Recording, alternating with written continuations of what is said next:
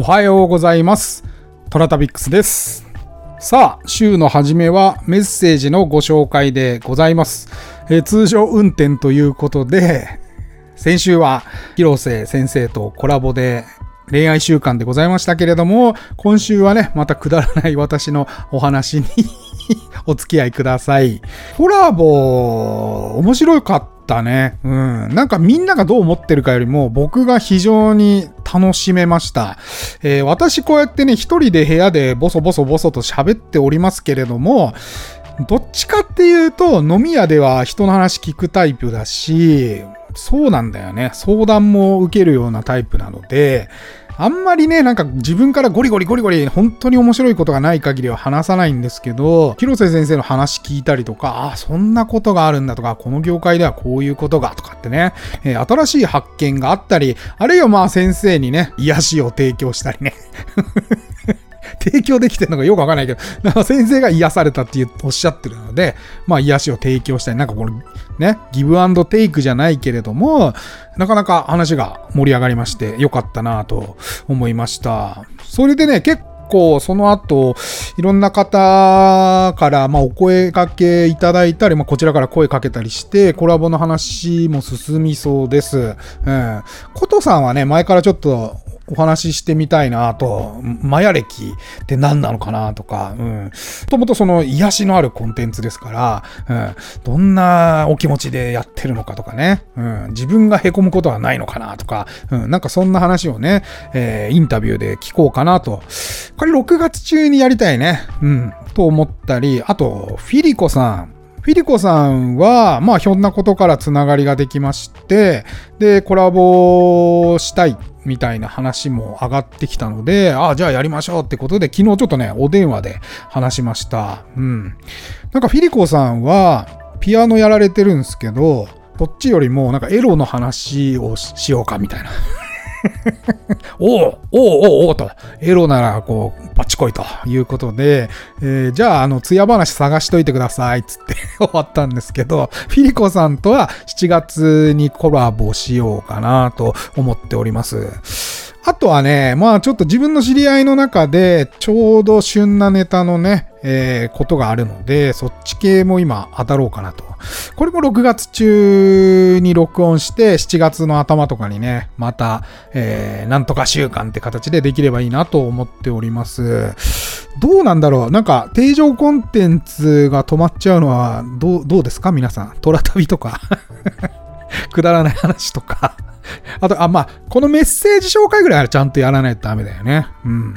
あとなんか、週を決めてさ、この人とは毎週木曜日に、えーライブ配信とかさ、コラボ配信をしますっていうのもいいかもしんないね。水曜日とかに、えーコラボ配信の日って決めて、で、月間を通して、えー今回の広瀬先生みたいに、えー毎週水曜日は広瀬先生の恋愛講座で対談した話を楽しんでいただくとかね。まあそんなやり方もあるかななんて思っております。はい。えー天に軌道があるごとく人それぞれに運命というものを持っております。この番組はフォロワー30万人、日本全国を旅するインスタグラマートラタビックスが懐かしい街並みをご紹介したり、旅のよもやま話をすることで奥様の心の悩みを解決する番組でございます。てなわけで、毎朝7時に更新。私のインスタ、トラタビックス、今朝の1枚ですけれども、今朝は、もうこれは有名ね、三重県の伊勢神宮のおかげ横丁近くですね。江戸時代、自由な長旅がまだ困難な頃のこと、わずか50日の間に数百万もの人々がこぞって伊勢に押し寄せるという出来事が、そんな旅人たちを伊勢に住む人々は温かく迎え、それは、えー、信言感謝の深い気持ちであらゆるものをありがたく受け入れる信仰心の表れでもありました。えー旅人はそのおかげから無事にお参りにできたので、お伊勢さんへの旅はいつしかおかげ参りと呼ばれるようになりました。ということで、えーおかげ横丁という名前になっったんですね。おかげ横丁ご存知ですかね？えー、いろんなね、民芸品やら、スイーツやら、食べ物屋さんがね、ちょっと古い街並みみたいなところの中にね、ごそっとありまして、で、それから、その横丁の前の参道のところに、まあいろんな、えー、店舗が並んでおります。これ1枚目の写真はね、多分赤福さんの本店じゃなかったかな。うん。赤福のお店だったと思います。もう超早朝からやってたよ、これ。えー、朝からお茶と赤服出してたんじゃなかったかな。うん。早朝来られる方もいないんでね。えー、この通り人いませんけど、これめちゃくちゃ早朝に行ったんで、えこの後、ゾロゾロゾロゾロ人来まして 押すな押すなの状況でございました。伊勢は、まあ、いいよね。うん。伊勢神宮自体は、俺やっぱ出雲の、出雲大社の方が好きだけど、まあ、伊勢神宮の参道はいいなと思います。うん。参道で比べると、やっぱり出雲より伊勢の参道の方が、街並みは素敵だね。うん。あと、この角打ちのね、飲み屋さんっていうかまあ日本酒出してる店とかもあっていい感じなんですよ。だからそこもすごく好きですね。うん、ちょうどなんか1半合かな？半合入るおちょこみたいなとかがあって、えー、お酒ついてくれるんですけど、うん、なかなかいいですよ。飲む、うん、伊勢で飲むのもなかなかおつなものでございます。はい。うん、ぜひ、早朝行ってね、お参りして帰ってくるときに、この参道来ると大体混み出すんで、で、そのぐらいでお店入るぐらいがね、やっぱこう、スケジュール的には私は理想だなと思います。はい。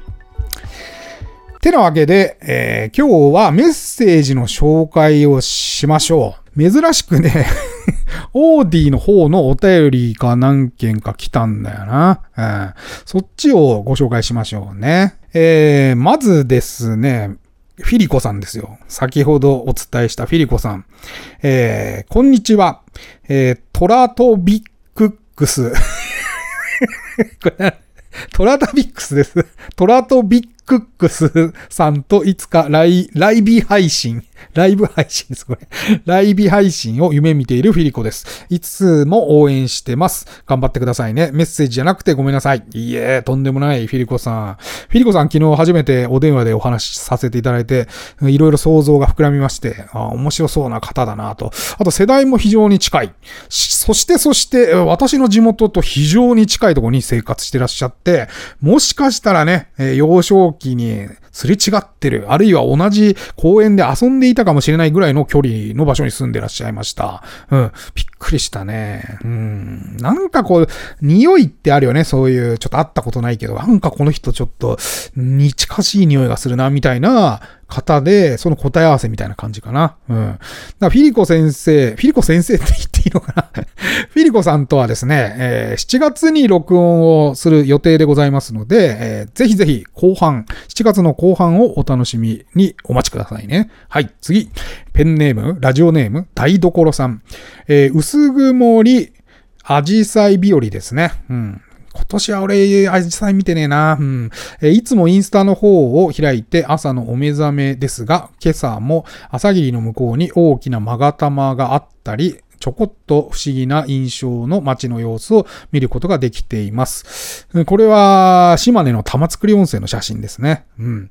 えー、最近は放送も午前中にお楽しみです。えー、恋愛講座は間に合わなくとも、美肌の湯は大好き。ラジオネーム台所にしました。これでいいのかな？これ誰なんだろう？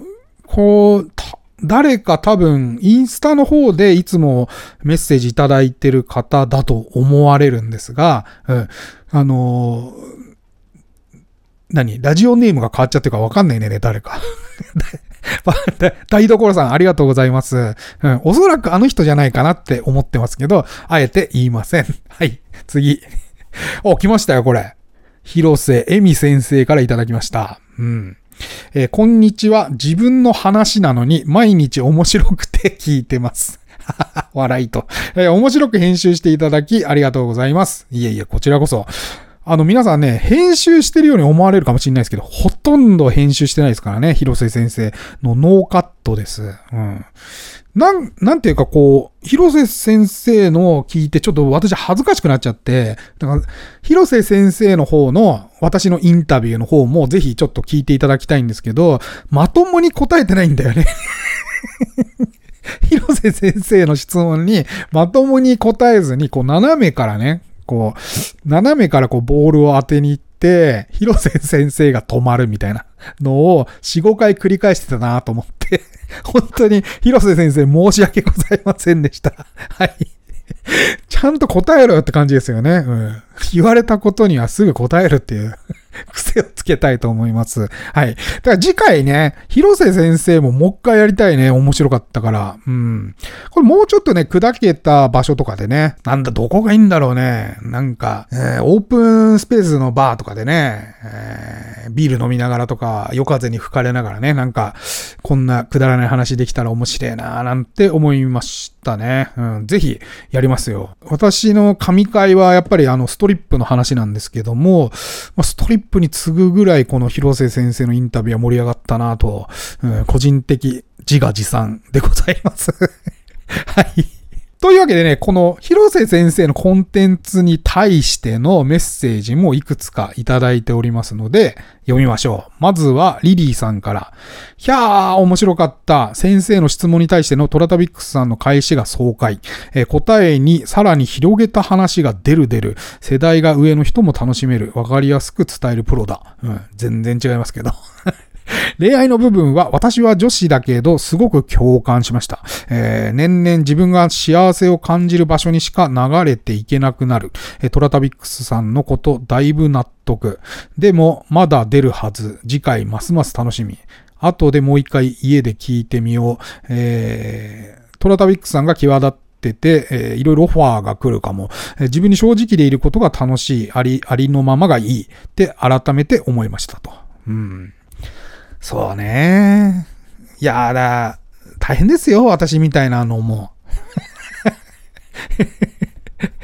まあだからなんかこうね、まともにサラリーマンできて、僕サラリーマンじゃないんですけど、まともにサラリーマンできてる人とか羨ましいですもんだって、逆にね。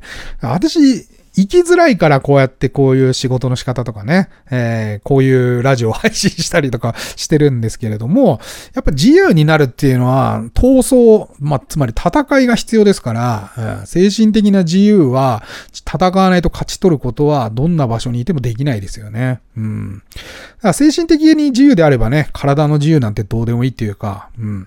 なんてことを私は うん、常々生活しながら考えてますね。はい。えー、リリーさん、いつもありがとうございます。次、こちらも、ナオミ先生、ナオミ先生って言っちゃって、ナオミさんから、なんか先生っていうの口癖になってきた、最近。めったに言わないからね。はい。えー、こんばんは、えー、広瀬恵美先生のラジオ聞きましたよ。盛り上がってましたね。ほとんどトラダビックスさんが喋ってましたよ。すいません。30分近く。すいませんね。えー、妖怪やら、源氏物語やら、艶話らしき話やら。私もトラタビックさんとほぼ同じ恋愛観ですね。えー、恋と愛は別腹ですかね。えー、もちろん恋の延長上に愛があるわけで、私20代から今日までモテ期続いております。なぬ この人はピピンとこう、矢が刺さったら男でも女でも物にします。え、好みも決まっている、頭が良くて真面目な人、ので、トントン拍子で仲良くなってますね。えポイントは簡単。相手の求めているものをプレゼントするんです。え物はほとんどプレゼントしません。とにかく話をたくさんするんです。どんな些細なことでも何でも聞きます。どんどん距離が縮まってきますよ。そこから愛に進みたい人はすぐわかります。家庭を持っている方は家庭の話を一切しないです。独身の方は積極的ですね。私は家庭があるので愛はしません。面倒なので。独身の方はどんどん進んでほしいです。まずは多くの人と出会うことです。広く浅くコミュニケーションできる趣味や好きなものをたくさん持つことだと思いますが、えー、私は幸か不幸かすぐいろいろなものに興味が湧いてくるので、Facebook や Instagram で知り合った人たちと繋がってきました。何この意味深な発言。ナオミさん大丈夫？次のステップでお会いしましょうと計画を立てています。えー、そのようにして恋愛も楽しまないと婚姻矢のごとしですぞ。と楽しく拝聴しました。いやー、ナオミさん、私は年齢ご知らないんですけれども、まあ、ネタ的には上の方なのかな、私より上かなと思ってるんですが、まだまだ現役感が強いですね。うん。ナオミさん。Facebook と Instagram でガンガンガン合ってるっていうのは、まあ、いいことですよね。日本って特に、なんていうかな、やっぱ年を取るほどコミュニティが狭くなるっていう傾向があってね、私これ嫌いなんですよ、すごく。うん。なんでこの年齢によって区分けができて、なんでそのさ、長々生きてきてさ、知恵も知見も溜まってる人がさ、体力的な理由だけでコミュニティが狭くなるっていうのは、ほんと良くないなって思ってるんですよ。うん。例えばね、ブラジルとかって全くそういうのないらしいんですね。やっぱりこう、近くの家のコミュニティとかで、お年寄りもお年寄り以外も、やっぱ楽しむ施設とか、えー、知らない人同士が知り合うっていうきっかけみたいなものがたくさんあるって聞いたことが、えー、ブラジル人の友達からありまして、うん、なんかすごくいいなと思いました。あとね、まあ、今度ネタで話そうかと思うんですけども、えー、群馬県の高崎？ブラジルの方がたくさん住んでるエリアがあるんですよ。で、あそこら辺って集積回路の工場とか、まあ、携帯の工場とかが多いんで、南米系の移住者の工場労働員がたくさん住んでいてですね。で、面白かったのがね、ペルー人にね、昔連れてってもらったその、てか南米の人しか来ない、えー、クラブ。で、南米の人は無料。で、日本人は2000円払うっていう。で、俺は、なんか、トラタビクス、お前はちょっとメキシコ人のハーフに見えるから、ちょっとあんまり喋んなっつって。で、入り口で、オラーっつって、こう、こんにちはって意味ですけど、スペイン語でね。オラーっつって、それだけでいいからっつって、黙って、オラーっつって入ってったら、無料でした。何人認定かわかんないけどね。そう。でね、その時やっぱ衝撃だったのはね、クラブですよ。で、日本のクラブって言うとさ、例えば渋谷のクラブ行くよっつって、70代のおじいちゃんとか来ないじゃないですか。ところがそこはね、もう70近く、まあ70代だと思うよ。おじいちゃん、おばあちゃんから、それこそ10代後半の若手の子からね、みんないるわけ。で、みんな音楽好きだからさ、南米の人、血で踊ってるとか言うでしょ？だからもうね、楽しそうなすごい。で、こう、あるナンバーがかかると、みんな一列になって、フォークダンスみたいなね、形状になるわけですよ。前の人の肩に自分の手をかけて、で、後ろにはまた別の人が自分の肩に手をかけてみたいのでね、こう、蛇状に一列になって、え踊り出したりとかね。うん。だか曲によって決まってるらしいのね。それをもうおじいちゃんおばあちゃんから、そう若手からね、そうやって集まって一緒になって踊るとか、まあ、こういうのがあったら、全然そのさ、お年寄りと若者の分断とか生まれないわけですよ。え恋愛もそうだけど、まあ、恋愛だけじゃなくて人間関係とかも、やっぱりそういうところにベースがあった方がいいなって、うん、日本人らしさっていう奥ゆかしさもありますけど、まあ、そろそろね、やっぱり核家族化でね、しかも親と同居してないみたいな人が増えてる状況の中でね、えー、もっと繋がれる、うん、ネットで繋がろうとかじゃなくてね、もっと人と人同士が繋がれるような、えー、コミュニケーションがあったらいいなぁなんて思ってます。ナオミさんありがとうございます。次、えー、リリーさんから、えー、今朝のラジオで冒頭で言ってたこと、私は毎日癒されてます。あ、そうそう、先生が癒されるっていうかね、なんか、温泉に使ってるみたいな今日配信でありましたけど。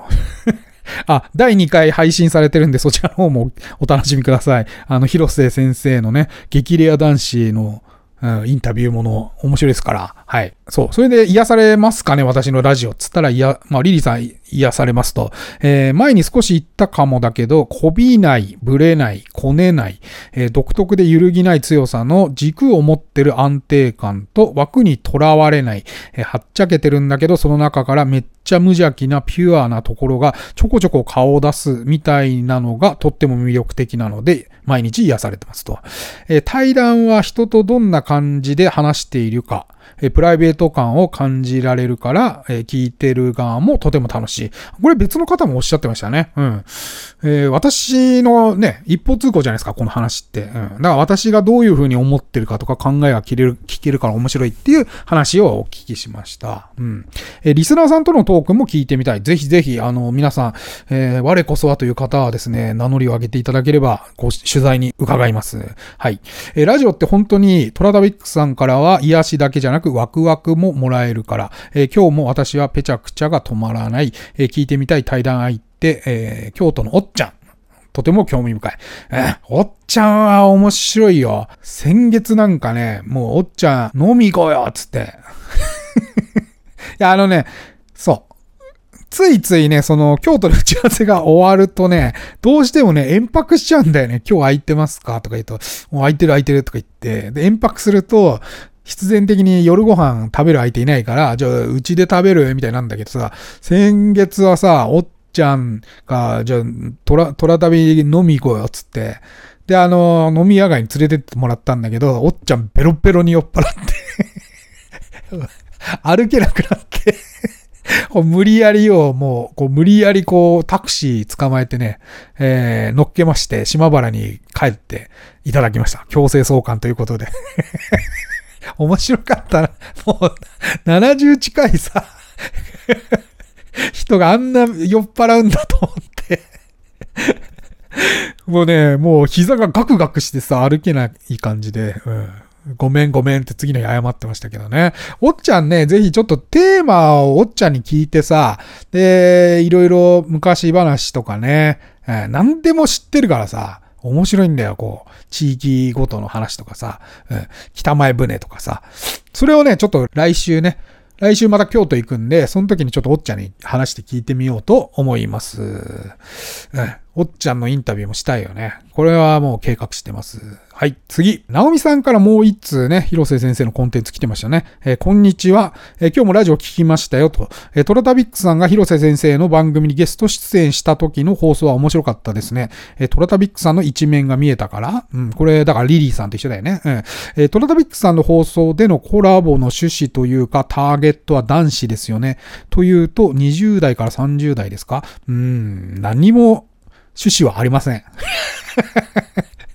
いや、面白そうな先生だから、話伺ってみたいなっていうノリで、あの、聞いただけですね。うん。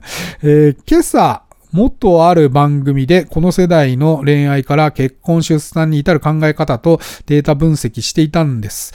結果人口減少につながるんですが、私にも息子がおりますが、今のこの世代の男女ともに性に対する欲望が乏しい子が多い気がします。恋愛するより自分の時間や趣味に費やす時間の方が楽しい。アイドルに恋してる方がアドレナリンが出る。楽しい。男女ともにこの傾向があるので恋愛に手間とと精神的エネルギーを浪費してまでエクスタシーの快感を得たいと思わないんです。えー、恋愛は駆け引き的なやりとりもありますからね。えー、広瀬先生もおっしゃっていたように、それが面倒だと言い切られては終わってしまいますと。えー、性的エクスタシーに思考がいかないことが怖いですね。えー、経済的な自信はなかったり、今の生活を壊したくなかったったり、子供を育てていく自信がなかったり、そのように思っている率が半数以上いるのです。アドレナリンは出ないですよね。恋愛したい、結婚したいと思うけれどうまくいかない男女には面白いコラボだと思います。私たち世代はベテランですから男の扱いには手慣れたもんですよ。あははははと。そう。ああ、そうなのよ。最初に話したようにね、え実はこのね、20代男子、あるいは女子のね、恋愛経験がないみたいな、えー、データがね、まあ嘘であるというのが、最近また話題になっていたんですが、俺はね、やっぱりね、その性的エクスタシーがないんじゃないと思うんだよね。うん。いや、みんなね、やっぱ動物だからね、やってんだよ、どっかで。うん。そう、なんかね、童貞率みたいな調査もあって、それも実は80年代からあんまり変わってないっていう話だったんで、そうなのよ。だからやることはやってんだと思うんだよな。ただ、なんていうか表現の仕方が、まあ、我々とは違うっていう、我々って言っても我々のその、例えば私の世代、それから、まあ、上の世代とか、あるいは私より10年下の世代とかでも、やっぱりコミュニケーションの仕方違うので、一概に言えないと思うんですよね。だから、まあ、えっ、ー、と、別にとか普通っていうのが、まあ、あの、彼らのコミュニケーションのスタイルなだけであって、えー、考えてることは変わんねえんじゃねえかなっていうのは まあ、広瀬先生と話してる時も、どうしましょうね、若い世代とか思ってましたけど、まあ、もともと日本人は、うん、20代で20%から30%ぐらいしか付き合ってなかったわけだから、あんま変わ、まあ変わってないってことよ。うん。そう。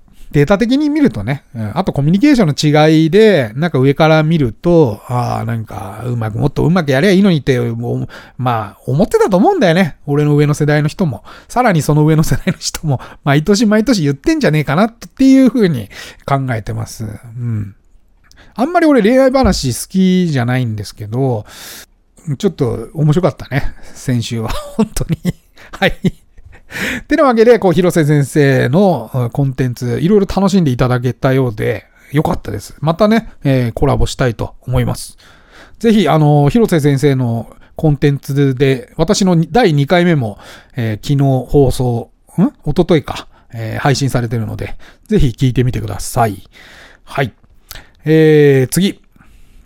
まあ、ここからは定常運転に戻りますね。えー、ゆきこさんから、えー、トラダビックさん今朝もちゃんと写真見れてますよと、えー、カーブミラーとみかんの写真来ました。これ私的にドンピシャで官能的です。えー、撮る視点がエロい。というより、えー、受け取り方の問題？はてな、えー、見方がエロい説。なんかすみません。広瀬先生との対談も面白いです。ね、これあの、玉造温泉ね、の写真に対して、ゆきこさんからいただいた内容ですね。ゆきこさんなんか私の写真がエロいエロいって言ってるからね、不思議だよね。で、ここ、型やさ、同じ写真を見てもですね、えー、アケニャンさんからはですね、えー、玉造温泉、河原が遊歩道になってて、湯ざましに歩くのに良さそうですね。えー、みかんに囲まれたミラーが大きなみかんみたいで楽しいです。これ全然違うよね、見方が。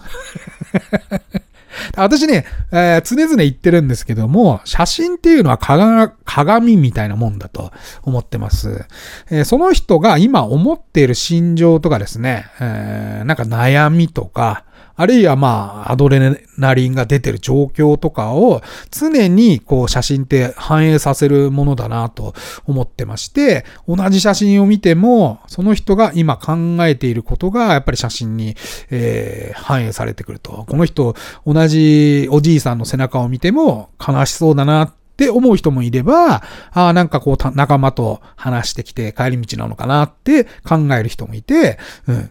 これが写真の面白さというか良さですよね。そして撮る側もですね、えー、同じ対象物に対して、この位置から撮ってみようとかね、えー、後ろの壁に焦点を当てて撮ってみようとかね、えー、こう、なんかこう、その写真を介してコミュニケーションがあるっていうのが、本当に写真の楽しみ方だなと思います。だから、ゆきこさんがエロいのかもね。うんゆきこさんなんかエロいこと考えてんのかもしんねえなっていう結論です。はい。すいませんね、ゆきこさん。会ったこともないのにね。はい。次、えー、陽気さん。えー、こう、小樽の写真に対してですね、えー、ただいま北海道、かっこ札幌なんです。えー、小樽も行ってみたい。網走も行ってみたい。美瑛も行ってみたい。広すぎます。そうなんですよね。北海道はでっかい道っていうぐらいですか。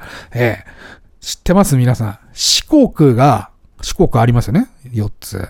四国が2つで、九州と同じ大きさなんですね。うん。四国二つ分が九州でございます。そして九州が二つ分で北海道になるんですよ。うん。面積で言うとね。えー、北海道でかいでしょ。九州のあの都道府県が2倍分あるんですよ。ね。どんだけでかいかわかるでしょ。だからこうね、網走とか行ってもね、札幌からえらい時間かかるからね。ええ、北海道話はいろいろありますからね。また、こう、日を改めて、県別にね、いろいろ話できれば面白いなと思っております。うん。陽気さん、札幌だったら小樽が近いからね、ぜひ小樽も寄ってってみてください。車で3、40分じゃないかな。うん。ぜひぜひ行ってみてください。はい、次。えー、ママさんね。いつもママさんもありがとうございます。えー、おはようございます、えー。木材は今でも扱っているのでしょうか？これは三重県の挙木の写真ですね。うん。え、8枚目は学校ですか？駅？昔の学校かな？はてな、はてなと。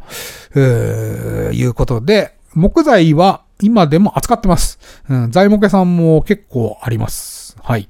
そして、そして8枚目の写真はですね、旧学校で、えー、今はね、なんか施設として利用してるって言ってたかな。校庭はね、今駐車場として使われてまして、で、あの、二宮金次郎の裏手にある木造の校舎は、えー、廃校なんですが、新しく何かの施設として使われてるって確か言ってました。うん。あげきはね、ポットはいけないんですけど、うん、なかなか陸の孤島チックで遠いんですけど、なかなかいい場所でございました。はい。さあ、ちょっと喋りすぎだけど、また30分超えちゃったよ。長えよな、本当に次回こそはもう本当にコンパクトに喋りますから、はい。よろしくお願いします。てなわけでお時間来ましたので今日はここまで。えー、トラタビックスは皆様からのお便りをお待ちしております。オーディのお便り機能からいただいても結構でございますし、私のインスタアカウント、toratabix トラタビックスにお便りまたは、えー、お便りじゃねえな、メッセージまたはコメントいただいても構いません。それでは、いってらっしゃい。